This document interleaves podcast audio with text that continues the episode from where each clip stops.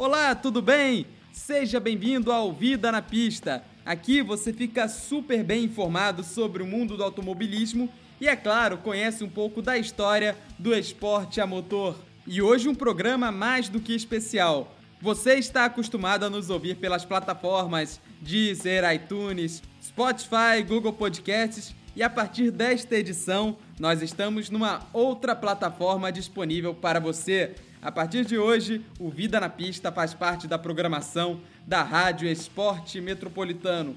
Então eu quero saudar você, ouvinte da Rádio Esporte Metropolitano. É um prazer estar com você. Agradeço aqui ao Eduardo pela oportunidade de estar nessa emissora tão especial, voltada 100% para o esporte.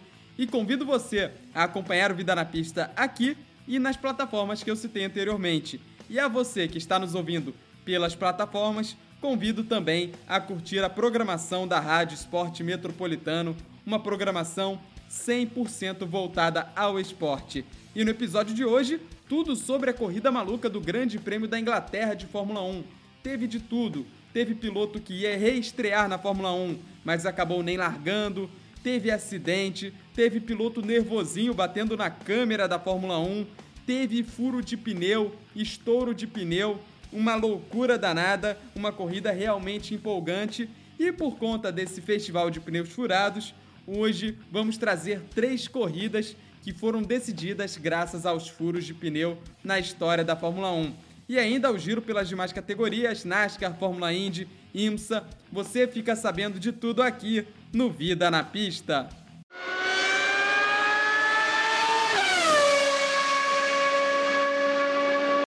O piloto Lewis Hamilton da Mercedes venceu de ponta a ponta o Grande Prêmio da Inglaterra, liderando todas as voltas de sua corrida em casa, né? O piloto inglês Lewis Hamilton no circuito de Silverstone.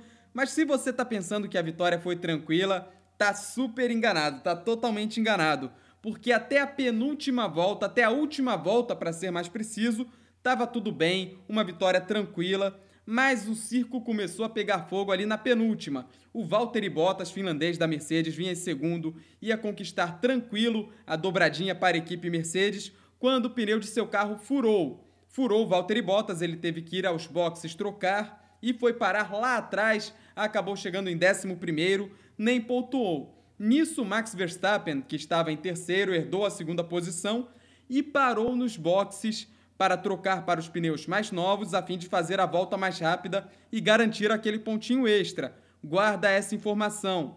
Só que na volta seguinte, a última da corrida, Lewis Hamilton da Mercedes teve seu pneu furado. Furou o pneu do Lewis Hamilton na metade da última volta. E o que, que aconteceu? Ele teve que levar o seu carro em frangalhos até a linha de chegada, conseguiu uma vitória heróica com apenas três rodas mas esse pit stop do Max Verstappen fez com que ele voltasse mais de 30 segundos atrás do Hamilton. E essa vantagem foi suficiente para que o Hamilton não fosse ultrapassado pelo Verstappen. O, Hamilton acabou chegando 5 segundos ainda à frente do Verstappen, que chegou ali na segunda colocação. O Charles Leclerc da Ferrari completou o pódio numa Ferrari que está completamente perdida na temporada, visto que o Vettel foi apenas o décimo colocado salvou esse pontinho aí graças ao problema do Valtteri Bottas, senão nem iria pontuar. Aliás, o Vettel que chegou a ser ultrapassado na corrida pelo Pierre Gasly da AlphaTauri, para vocês verem como o desempenho da Ferrari, principalmente no caso do Vettel, está muito aquém do que a gente espera. O Daniel Ricciardo salvou um ótimo quarto lugar para a equipe Renault. Lando Norris da McLaren foi quinto colocado, também correndo em casa o Lando Norris e o Esteban Ocon da Renault, companheiro de equipe do Ricardo, completou ali os seis primeiros. A corrida iria marcar a volta de Nico Huckenberg para a Fórmula 1, o Hulk que substitui o Sérgio Pérez na Racing Point, o Sérgio Pérez que testou positivo para o coronavírus, deve ficar afastado inclusive da próxima corrida na semana que vem, a segunda rodada em Silverstone, o Grande Prêmio Fórmula 1 70 anos. Só que o Huckenberg, ele que é um cara bem azarado, um piloto talentosíssimo, mas conhecido por ser muito azarado, teve problemas em seu carro antes mesmo da largada, ali na volta de condução do carro ao grid, e acabou sequer conseguindo largar o Huckenberg, que ainda sofreu com problemas no pescoço por conta dos meses ali afastado da Fórmula 1. O Hulk, que não corre desde o final do ano passado, quando foi dispensado pela Renault, ele que largaria da 13ª posição, fez ali um trabalho honesto na classificação. Vamos ver como ele vai estar na semana que vem, até porque o Lance Stroll, um piloto que se esperava muito dele, acabou não indo bem nessa prova. O Lance Stroll chegou apenas em nono lugar, ele que chegou a liderar o segundo treino livre. Vamos ver como vai estar a Racing Point para a próxima corrida, para o final de semana que vem, e também vamos aguardar novidades quanto ao Sérgio Pérez, ele que está bem de saúde, ele que não está sentindo muitos sintomas ali aparentemente, mas por conta de ter testado positivo, ele tem que cumprir a quarentena e ficar um tempo afastado. Vamos ficar aguardando aí as novas informações. A corrida que teve duas batidas que causaram safety car. Logo no começo ali o Magnussen, inclusive o Albon, Alex Albon da equipe Red Bull, numa corrida é lastimável, uma corrida para esquecer o álbum que chegou apenas ali na oitava colocação. Ele estava brigando com o Magnussen pela décima segunda posição, tirou o Magnussen da prova, foi punido, cinco segundos, é, causou safety car logo no começo. E o outro safety car, uma batida forte do Daniel Kvyat, da equipe AlphaTauri. O Kvyat que pegou uma zebra, acabou perdendo o controle, bateu forte. Ele que ficou estressado ali pelo erro cometido, ele assumiu o erro, inclusive. Só que o momento triste, o momento lamentável, foi que tinha uma câmera da Fórmula 1 filmando ele. Ele deu um soco ali na câmera. Momento realmente lamentável de Daniel Kvyat. Os destaques positivos da prova foram bom desempenho da Mercedes, com o Bottas e o Hamilton ali liderando o tempo todo. Hamilton ganhou a corrida. O problema foram os pneus na volta final ali, só que a Mercedes mostrando que tem o melhor carro com vantagem neste ano, deve sim ser a campeã de construtores com larga vantagem, tem 100% de vitórias neste ano, tem seus dois pilotos nas duas primeiras posições do campeonato, então a Mercedes deve ter mais um ano de domínio. Destaque positivo também para o bom desempenho de Max Verstappen com a Red Bull, levando a Red Bull ao segundo lugar. Ele que segue ali sendo piloto fora da Mercedes melhor colocado, deve talvez beliscar ali alguma vitória nesta temporada, dependendo das circunstâncias, de um eventual problema da Mercedes, que foi o que aconteceu hoje.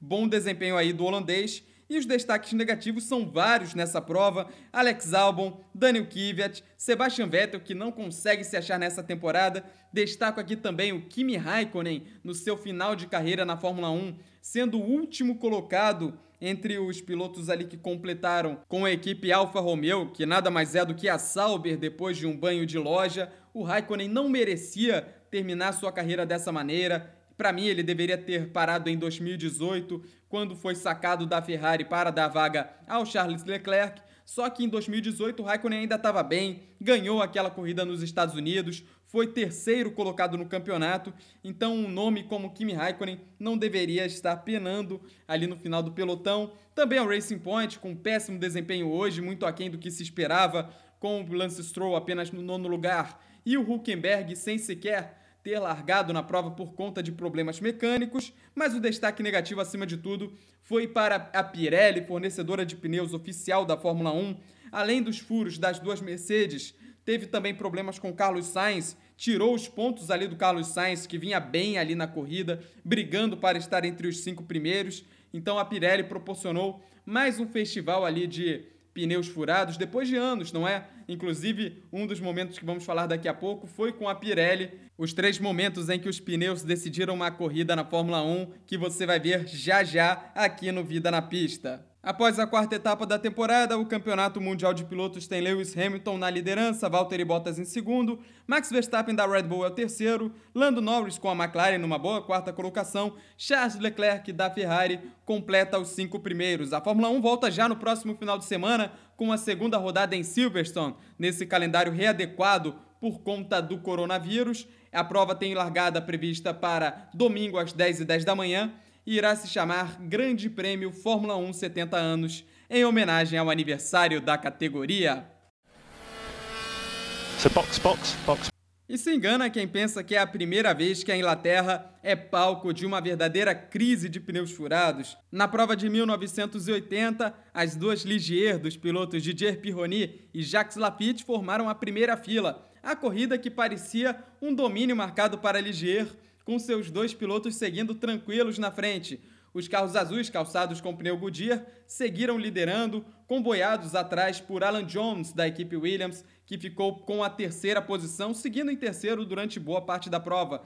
Mas aí, os compostos resolveram aprontar. Por conta das inclinações do circuito de Brands Hatch, o carro se comportava de tal forma que os pneus atritavam com a carroceria e desse modo, Didier Pironi foi o primeiro a ter um pneu furado ali na volta 18. Os boxes, numa época em que as trocas de pneus eram incrivelmente mais lentas do que hoje em dia, nem há comparação, e acabou voltando lá atrás fora dos 20 primeiros. Jacques Lafitte, seu companheiro de equipe, herdou a liderança, só que acabou tendo que abandonar por quê? Por conta de problemas de pneu furado, já que ele teve o furo e acabou perdendo o controle e acertando uma grade de proteção.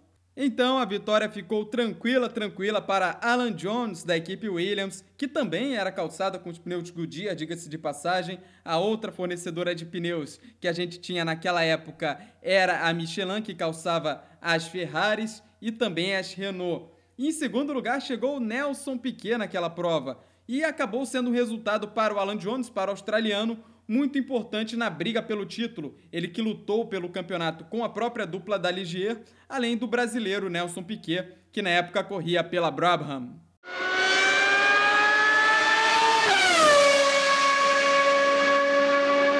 Saltando para o ano de 2005, naquela temporada um regulamento novo havia sido colocado em vigor em relação aos pneus. As trocas de pneus estavam banidas. Os pitstops aconteceriam apenas para o reabastecimento e havia uma guerra de pneus. A maioria das equipes calçavam Michelin e apenas três calçavam os Bridgestone, sendo elas as pequenas Jordan e Minardi e a toda poderosa Ferrari, que vinha de cinco títulos seguidos de construtores e pilotos, os cinco conquistados por Michael Schumacher. Só que naquela temporada os pneus Bridgestone mostraram uma deficiência. Eles não aguentavam bem com competitividade a prova inteira. Isso abriu espaço para que Fernando Alonso da Renault e Kimi Raikkonen da McLaren brigassem pelo título, até que a Fórmula 1 chegou ao Grande Prêmio dos Estados Unidos, disputado no circuito de Indianápolis. A última curva do traçado usado pela Fórmula 1 naquela época usava um trecho do oval, um trecho inclinado, e esse trecho causava problemas aos pneus Michelin, causava uma sobrecarga que fazia com que eles corressem risco de estourar. E foi o que aconteceu com a Toyota de Ralf Schumacher em um dos treinos. O pneu estourou e o piloto alemão foi parar no muro, o que gerou várias controvérsias, entre elas a mudança do traçado que iria infringir o regulamento da época, ou talvez uma mudança apenas para os carros que estivessem calçados com pneu Michelin. Várias formas de tentar atenuar o problema foram discutidas, só sei que no final das contas o que aconteceu é que por falta de segurança, os carros que usavam Michelin não disputaram a prova, eles treinaram, classificaram e na volta de apresentação, após a volta de apresentação, recolheram para os boxes e a corrida teve somente seis carros que estavam com os pneus Bridgestone. Acabou sendo uma vitória tranquila para Michael Schumacher, com o piloto Rubens Barrichello, brasileiro, chegando em segundo, seguido por Thiago Monteiro, da Jordan, no episódio considerado por muitos até hoje como um dos mais vergonhosos da história da Fórmula 1. So box, box, box. A corrida deste final de semana fez a gente reviver uma outra prova que aconteceu há sete anos, quando no Grande Prêmio da Inglaterra de 2013, o Rosberg se beneficiou de um furo no pneu de Lewis Hamilton para vencer a prova. Na época, os dois já dividiam a Mercedes, o Hamilton ainda conquistava terreno na nova equipe, ele que tinha acabado de chegar da McLaren, esse terreno que seria conquistado ao longo dos anos com todos esses títulos nesse domínio que a gente tem presenciado de Lewis Hamilton na categoria, mas a verdade é que por conta de um furo no pneu Pirelli, o Hamilton acabou perdendo a vitória, que caiu no colo do seu companheiro de equipe, Nico Rosberg. Além do Hamilton, outros pilotos também tiveram furos. O Felipe Massa, brasileiro, que na época estava na Ferrari, teve problemas com pneu, mas ainda conseguiu salvar um sexto lugar naquela corrida, além do Jean-Henrique Verne, que na época corria pela Toro Rosso, e o Sérgio Pérez, que havia substituído o Hamilton na McLaren naquele ano. Esse problema no Grande Prêmio da Inglaterra de 2013 gerou muitas discussões que acabaram culminando nos anos seguintes na Pirelli produzindo um composto mais resistente, porque naquela época os pneus eram feitos com um material menos resistente, sob a justificativa de dar mais emoção para as corridas, mas isso acabava causando vira e mexe episódios como esse, com chegando no ápice no Grande Prêmio da Inglaterra em Silverstone naquele ano, com tantos carros sofrendo com o mesmo problema. Na época eu escrevia sobre Fórmula 1 para o blog Zipcar sobre automobilismo e eu dei o apelido carinhoso para os pneus da Pirelli de borrachas escolares, porque eles não duravam. Algumas vezes, algumas corridas, dependendo do circuito, os pneus duravam bem 10 voltas ali no máximo, num circuito longo como o Spa-Francorchamps, por exemplo, o que de certa forma prejudicava o espetáculo, o que acabou sendo corrigido nos anos seguintes, mas volta à tona essa discussão em relação aos pneus com esse episódio no Grande Prêmio da Inglaterra deste ano.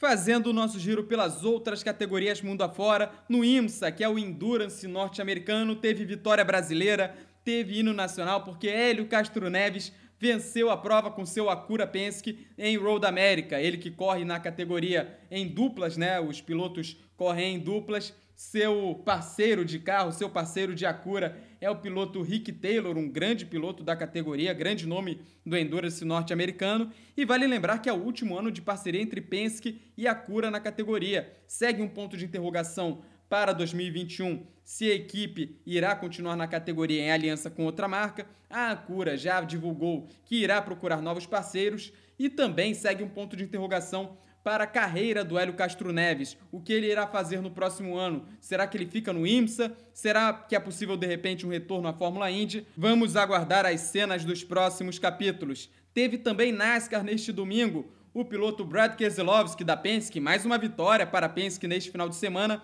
vencendo o circuito de New Hampshire, ele que já estava classificado para os playoffs da categoria desde quando ganhou a Coca-Cola 600, uma das etapas mais importantes do calendário da NASCAR Cup Series. E agora falando sobre Fórmula Indy, etapa dupla, rodada dupla em Mid-Ohio, que aconteceria no próximo final de semana, foi adiada por conta do novo coronavírus. A nova data ainda não foi definida, mas deverá ser entre os meses de setembro e outubro, de acordo com o que divulgou a própria categoria.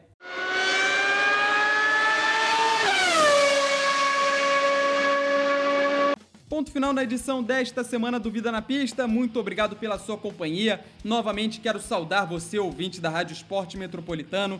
É um prazer imenso estar aqui com você e reforço o convite para acompanhar o Vida na Pista nas plataformas de áudio que são Spotify, Deezer, iTunes, Google Podcasts. E a você que nos ouve pelas plataformas, muito obrigado pela sua companhia também. E eu o convido a acompanhar a Rádio Esporte Metropolitano, uma programação super especial feita com todo o esmero de quem gosta de esporte para quem gosta de esporte. Basta acessar radioesportemetropolitano.com beleza? Um outro convite para você, o nosso outro trabalho aqui do canal do Dávila, o Vida de Rádio, tem edição inédita nesta quinta-feira, entrevistando a voz do Maracanã, Sérgio Luiz. Basta pesquisar nas plataformas de áudio por Vida de Rádio que você irá ouvir todas as edições entrevistando grandes nomes do rádio. Nós ficamos por aqui, um forte abraço para você, tchau, tchau!